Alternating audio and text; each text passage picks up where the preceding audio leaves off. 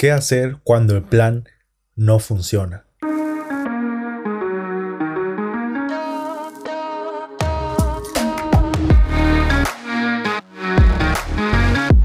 Bienvenidos a este nuevo episodio del podcast Reinventarse y hoy vamos a hablar de qué hacer cuando el plan no funciona. Y mm, muchas veces llevamos adelante muchas acciones y aún así no encontramos los resultados que esperamos. Y entonces es importante meternos en ese lugar a veces donde no es agradable, porque queremos que los resultados aparezcan, pero entonces es importante saber qué hacer cuando el plan no funciona. Y en esos momentos cuando sientes esta frustración de pues no ha funcionado esto ahora, es un momento donde necesitamos reflexionar. Y hay una frase muy común y muy habitual que, es, que, que dice, cuando el plan no funciona, cambia el plan y no la meta. Y si la meta que has elegido es SMART, del inglés, si es una meta específica, medible, alcanzable, relevante y tiene un tiempo eh, definido, y si es así, mejor cambia el plan. Y parece fácil el cambiar el plan, pero no lo es. ¿Y por, qué, ¿Y por qué crees que no es tan fácil cambiar el plan? ¿Por qué nos cuesta tanto cambiar el plan? Y una de las posibles respuestas es porque estamos demasiado apegados, porque perdemos objetividad. Y por eso nos cuesta cambiar el plan. Y aquí te quiero dar tres pasos o tres motivos por los cuales a veces es un poco complicado cambiar el plan. Número uno es porque estamos demasiado apegados, porque confundimos el hecho con la persona. Entonces, si el plan fracasó, decimos, soy un fracasado. El plan fracasó, pero yo no fracasé, porque yo puedo cambiar el plan. Y eso es un motivo que mm, asociamos como que nosotros fracasamos y nos sentimos fracasados y que ya no podemos cambiar el plan pero realmente nosotros podemos cambiar el plan, es tomar acción y decidir cambiar el plan y no la meta. Ah, entonces eso se trata más de apego, de un poco diferenciar entre el plan y nosotros y el plan puede fracasar, pero nosotros no podemos ser fracasados, sino que tenemos esa oportunidad de cambiar el plan. El motivo número dos es porque tenemos una interpretación errónea de los fracasos. Porque los fracasos marca el final de algo, marca final. Pero te quiero ofrecer otra interpretación distinta a esta. Y te quiero poner un ejemplo muy famoso que quiero que esto pueda ayudar a aclarar un poco esto. Y es que el ejemplo de Thomas Edison. Thomas Edison fue un brillante científico, inventor, que, que él descubrió la bombilla eléctrica. Pero antes de, poder hacerlo, él lo intentó mil veces o muchas más. Y fueron como muchas veces que a los ojos de los hombres, pues él fracasó. Y una vez le preguntaron, ¿sabes cuántos fracasos tuviste para lograr la bombilla eléctrica? Y Tomás dijo, sí, unos mil y algo. Y cuando lo logró, le preguntaron, hey, ¿cómo es posible que no hayas abandonado. Entonces él dijo, yo nunca lo vi como fracasos, yo vi como pasos necesarios para llegar a la meta. Tuve que tomar mil pasos necesarios para llegar a una meta. Y quiero que te quedes con este ejemplo, porque lo que hoy sientes que son fracasos, realmente son intentos. Thomas Edison tuvo que pasar por mil fracasos o mil intentos antes de llegar a la meta. Él cambió mil veces el plan y no tuvo esas ganas de tirar la toalla. Pues claro que sí, claro que tuvo ganas de tirar la toalla, estoy seguro, pero él decidió interpretar ese pequeño fracaso como un paso previo a alcanzar el éxito. Y quiero que veas en lo que has fracasado, lo que sientes que fue un fracaso, Quiero que lo veas como un paso previo, como un intento antes de llegar a la meta. Así que esta interpretación te puede ayudar a, cambiar el plan mucho más fácil. El motivo número tres es porque no sabemos pedir ni recibir el feedback. Y en vez de preguntar qué hice mal, pregúntate qué es lo que no funcionó. Lo puedes mirar desde la objetividad, no tanto de lo que tú hiciste mal, sino de lo que no funcionó para poder cambiar eso, poder mejorarlo y ahora sí estar más cerca de conseguir la meta. ¿Ok? Entonces, estos son los tres principales motivos por los cuales nos cuesta a veces cambiar el plan, pero ahora quiero ofrecerte tres pasos para saber qué hacer cuando el plan no funciona. Número uno es identificar lo que no funciona. De todo lo que has hecho, es ver qué paso o qué pasos has dado que no funcionan.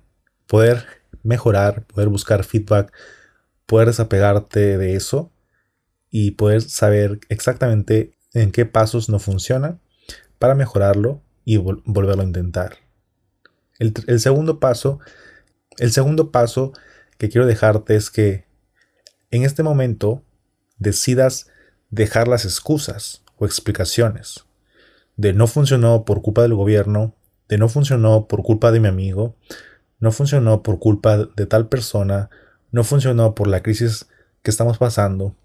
Dejar las excusas a un lado. Y si nosotros ponemos las excusas, vamos a anular todas nuestras acciones, nos vamos a apoyar en las excusas y no vamos a conseguir nada. Entonces, en este paso quiero pedirte que dejes a un lado todas las excusas que se te ocurran, todas las excusas a un lado, las pongas a un lado y que decidas de una vez llegar a cumplir esa meta. El tercer paso que quiero ofrecerte es de desidentificación. Y esto quiero decir es desapegarte del plan. Y una vez que te desapegues, lo puedes cambiar. Y para esto, para desapegarte de este plan, quiero hacer un ejercicio. Es a poder visualizar, a poder meditar en esto. Y quiero tomar unos minutos donde quiero invitarte a que te sientas cómodo y tal vez puedas cerrar los ojos y que internamente repitas, yo soy yo, yo no soy este plan que no funciona. Yo soy yo, yo no soy esta frustración que hoy siento. Yo soy yo, yo no soy las ilusiones que tenía en este proyecto. Yo soy yo, yo más que el plan, yo soy más que mis emociones, yo soy más que mis ilusiones, porque todo eso lo puedo cambiar. Y pase lo que pase, yo puedo decidir y decir y afirmar que yo soy yo y estoy bien. Yo soy yo y estoy bien. Yo soy yo y estoy bien. Y ahora respira profundo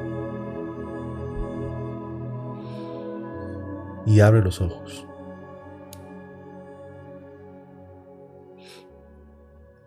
Ok, ¿listo? Quiero que esta afirmación de yo soy yo lo tengas a mano cuando el plan no funciona. Amigo, quiero decirte que tú no eres el plan ni las emociones, porque todo eso lo puedes cambiar. Y eso depende de ti. Y vas a recuperar la energía necesaria para seguir andando, para seguir luchando por esa meta, para lograr un plan que funcione. Y quiero darte una técnica más, una técnica extra, y es la técnica de los maratonistas. Una vez escuché que cuando uno va a correr un maratón, sabe que necesita un esfuerzo enorme. Y ellos saben que hay un momento durante la carrera que todos sienten ese momento de que no puedo más, hasta aquí llegué. Y en ese momento, para poder afrontar ese momento y, y poder entrenar, y para poder enfrentar esto, eh, ellos usan como una herramienta que te quiero mostrar y que estoy seguro que te va a servir. Cuando el plan no funciona y tienes que seguir andando y seguir luchando por tus sueños, por tus metas, y no sabes qué hacer cuando no das más, quiero enseñarte este, esta técnica de los maratonistas.